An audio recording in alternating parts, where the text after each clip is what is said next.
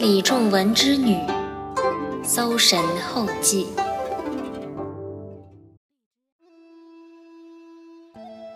生离死别是发生在人们身边不可避免的悲剧，然而也正因为生命的兴衰，人类的故事才能源源不断，并在历史发展的长河里意义动人。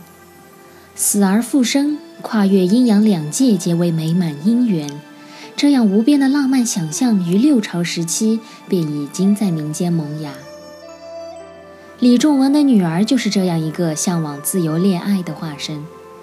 这个奇特又哀怨的故事，既反映了在封建社会男女青年对自由婚姻的渴望与追求，又是这一追求导致的必然悲剧结局的真实写照。这则故事发生在武都，治所在如今的甘肃省成县。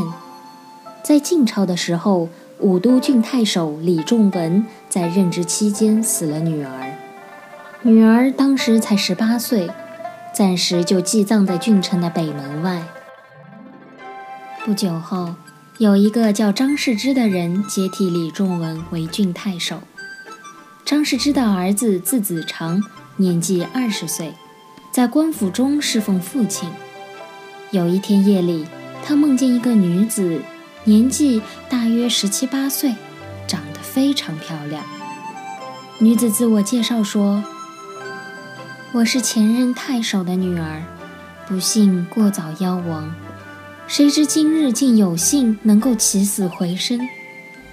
我打心眼里喜欢你，因此来依随在你的身边。”接连五六个夜晚，张子长都是这样子的梦。此后，这个女子忽然白天里来了，她的衣服飘香，异常漂亮。于是他们俩就结为了夫妻。同房共寝之后，衣服都沾有血污，就像新婚的姑娘一样。后来，李仲文叫婢女去看望女儿的坟墓。并顺便去拜候张世之的妻子。婢女到了官府里，看见了自家小姐的一只鞋子放在张子长的床下。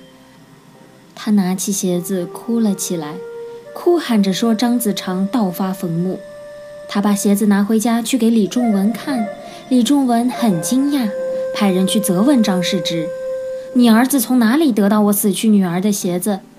张世之把儿子喊来查问。儿子只得原原本本地讲述了事情的经过。李仲文、张世之二人都认为太奇怪了，于是派人把棺材打开来验看。只见李仲文女儿的身上已经长出了肌肉，姿态容颜和生前一样。右脚穿着鞋子，左脚的鞋子却不见了。法官验尸之后，李仲文的女儿就死了。肌肉腐烂，再也不能生长。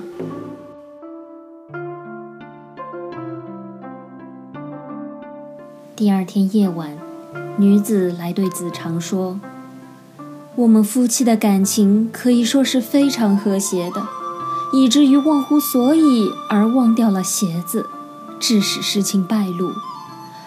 我再也不能复活了，万恨之心，还有什么可说的呢？”他痛哭流涕的告别而去。